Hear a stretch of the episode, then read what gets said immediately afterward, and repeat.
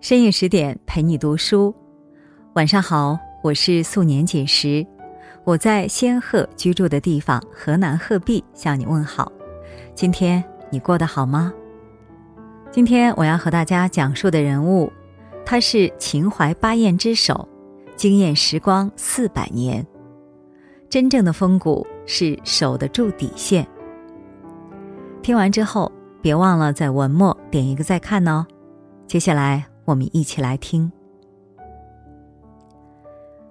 金陵城中莫愁湖上，古来多少痴男怨女引世人醉赏。其中最负盛名的当属秦淮八艳之首的李香君和大才子侯方域了。秦淮烟月无新旧，在李香君故去四十五年后，清初戏曲家孔尚任。用一曲《桃花扇》再现旧时风月，他让我们看到了更真实的李香君，不再徒有艳名，更有不让须眉的铮铮铁骨。虽生逢乱世，身陷青楼，又几经被害，但李香君永远守得住底线。他坚守道义与忠贞，从不惧命运蹉跎。活成了风月欢场中的一枝独秀。林语堂在看完《桃花扇》之后说：“湘君一个娘子，血染桃花扇子，气意照耀千古，羞杀须眉汉子。而今，金粉未消亡，人闻六朝香。丝竹声一起，桃花扇开唱，香扇坠里香君。”缓缓登场，让我们领略到真正有风骨的人，从不逾越心中的底线。明末天启年间，李香君出生在苏州昌门的一户簪缨世家，父兄为当朝名士，正直忠烈，是浑浊朝堂上的一股清流。李香君从小耳濡目染，养成了一种傲然气度。生出了一颗玉壶冰心，只可惜美好的岁月在他八岁这年戛然而止。这年，父亲得罪了一手遮天的阉党魏忠贤，被捕入狱。家运急转直下，家人四散逃亡，李香君也流落烟花柳巷，走向人生的另一个方向。她被媚香楼的李珍丽收作义女，从此鸾声凤管云中响，手抱琵琶弦悠扬，再不是手捧书卷的深闺娇娘。及至豆蔻之年，李香君出落得明艳动人，她肤若凝脂，面若桃花，人称香扇坠。慕名而来的公子王孙数不胜数，但李香君却不轻易与人赏玩。他有自己的原则：不义之人不交，不义之财不取。管子有言：“道德当身，故不以物惑。”正因为心中有道义的准绳，才不会被荣华富贵诱惑。李香君的冷艳风骨，反而把她推到了秦淮名妓的行列。六朝烟水从未散，碧纱窗下，李香君也有她的愁绪。水天相映的春色，在他的心中泛起涟漪。他也想遇到一个白首不离的真心人。或许是心有灵犀，这个人在李香君凭栏独望时。走进了他的视野。书生侯方域，科考困顿之际，随好友杨文聪踏青秦淮河边。清明佳节的合字会上，在杨文聪的引荐下，认识了李香君。一个是才华横溢的俊俏公子，一个是蕙质兰心的曼妙姑娘。四目相对，爱情在这电石火光之间降临。花楼雨榭灯窗晚，每日携琴与君弹。沉浸在爱情里的李香君和侯方域，看花对盏，诉说衷肠。不久后，侯方域将祖传的象牙骨公扇赠与李香君，二人私定终身。那时想娶青楼女子，需用重金办一个名为收拢的仪式。好友杨文聪慷慨解囊，帮侯方域成就好事。可是李香君却看出了端倪，在他不停的追问下，一个阴谋浮出水面。原来是权臣阮大铖的杰作。阮大铖是一个十足的小人，他想拉拢侯方域，就用了这么一招诡计，让杨文聪替自己给钱。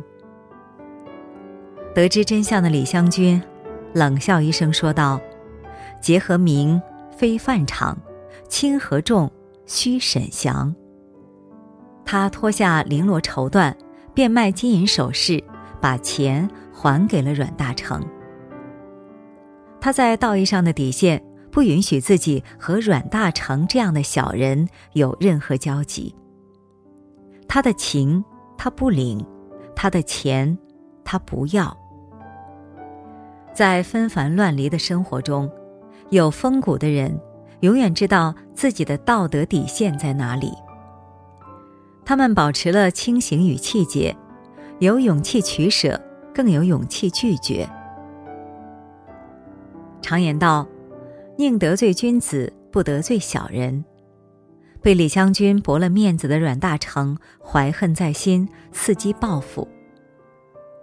不久后，李自成攻陷南京，崇祯帝自缢眉山。动荡的时局下，阮大铖投靠阉党，拥立福王朱由崧称帝。在金陵建立弘光小朝廷，他借机上位，权势滔天。血腥的政治清洗把侯方域逼离京都，与李香君烽火相隔。匆匆作别后，李香君深居简出，闭门谢客。空楼寂寂寒愁生，长旧烟烟待病眠。他像离群的孤雁，在困苦寂寞中怀念着远方的爱人。这天，一众人敲锣打鼓的敲开了媚春楼的大门，打破了春闺空楼的寂寞。新任曹府田养派人送来三百金，想纳李香君为妾。妈妈李振丽劝他：“长夜寂寂，何不朝一心绪？”李香君说：“我已嫁侯郎，绝不改制。”见他态度坚决，田养只能败兴而归。其实李香君何尝不知拒绝田养的后果？且不说荣华富贵被挡门外，单是得罪权贵，他的日子也不好过。但李香君无怨无悔。因为他心里始终有对爱情的底线。近代诗人陆云有句诗说得好：“秉心金石固，岂从时俗轻。”真正的爱不会被困苦的生活打败，反而是驻守于心的强大力量。守住这份爱，便不惧锋刀双剑的逼迫。田养被拒的事闹得沸沸扬扬，竟然传到了首府马士英的耳朵里。这天，马士英在梅花书屋设宴，他不信李香君一个弱女子能那么刚烈，于是派人请他来唱曲助兴。李香君早就发誓不再涉足风月欢场，即使当朝首辅，也不能让他坏了自己的规矩。见李香君推辞不来，阮大铖又趁机借田养之势大肆发挥，气得马士英拍案而起，骂道：“一个新任曹府拿三百金买不来一个妓女，岂有此理？”随后，一众家丁直奔媚香楼抢人，要把李香君送去田府。被抢之际。李香君握着侯方域给他的扇子，一头撞向墙壁，顿时血染宫扇，以死明志，吓退了所有人，躲过了这场浩劫。此等忠烈，到底值不值？李香君对前来探病的杨文聪说：“可知定情红丝栓解，抵过他万两雪花银。”在他的心里，认定自己与侯方域的爱情是不可动摇的信念。守住爱情的底线，寻觅或等待真正喜欢的人，是为自己的心而活。这样的爱情因纯粹而有风骨，这样的人生因无憾而得圆满。苏轼说：“人生如逆旅，我亦是行人。”人生是一场苦修，是历尽坎坷、受尽搓磨后的自我和解。李香君也是如此，命运没有因为他恪守心志而善待他，而他也没有臣服于命运。以死明志后，他孤身之影，缠绵病榻，冷帐寒亲，好生凄凉。这日。杨文聪前来探望，看见李侯二人的定情公扇上溅满了浓浓淡淡的血滴，感慨于李香君的忠烈节义，他将血滴化成了一朵朵梅花，令天翠枝青叶。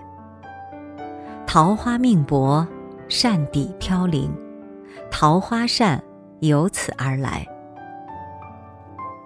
看着桃花扇。李香君心中燃起了希望。他拜托乐师苏昆生将桃花扇送去正在石可法幕府当差的侯方域，期望他见善如面，速速回来团圆。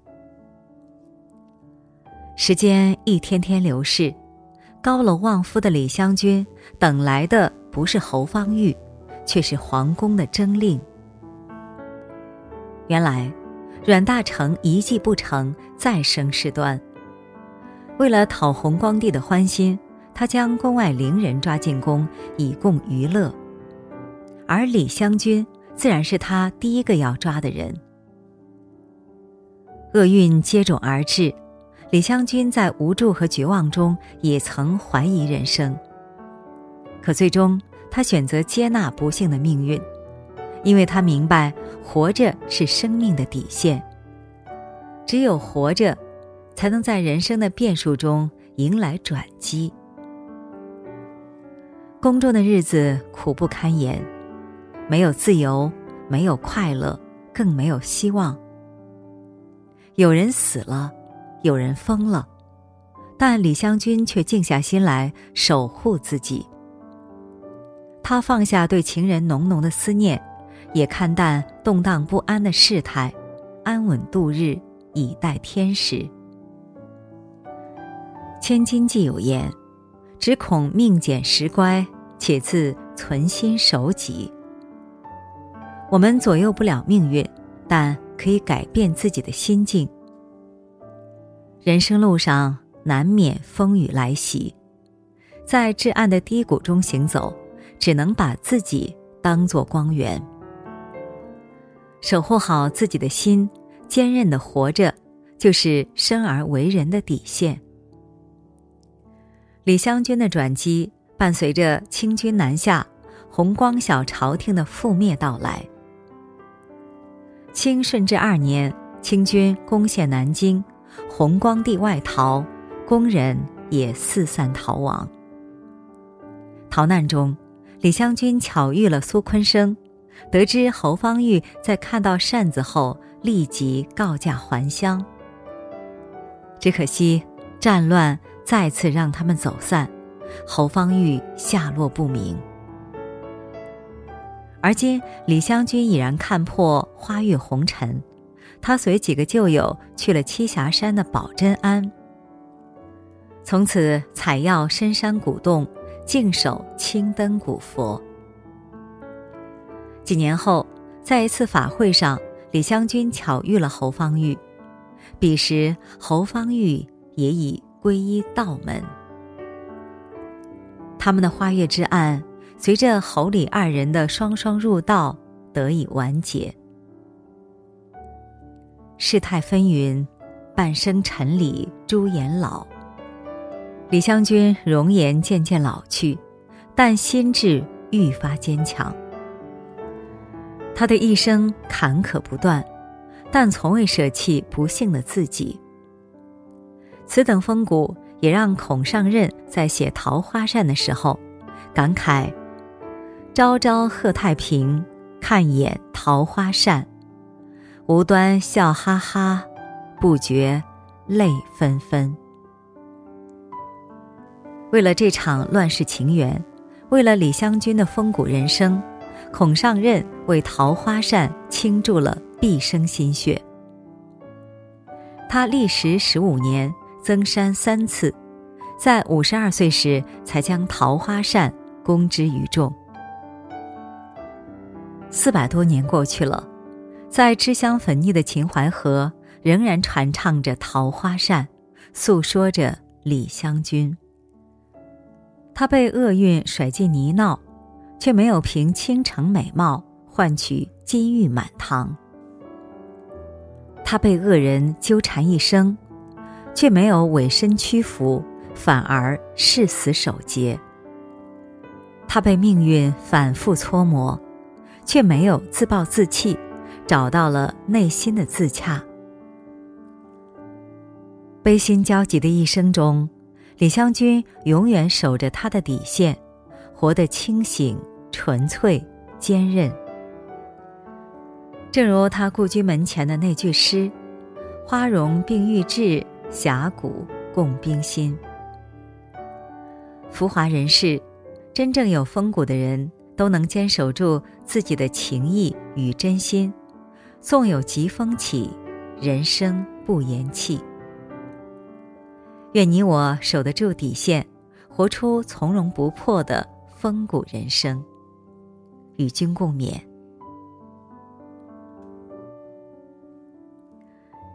好了，今天的文章我们就分享完了。更多美文，请继续关注十点读书，也欢迎把我们推荐给你的朋友和家人。让我们在阅读里遇见更好的自己。今晚就是这样，祝你晚安，做个好梦。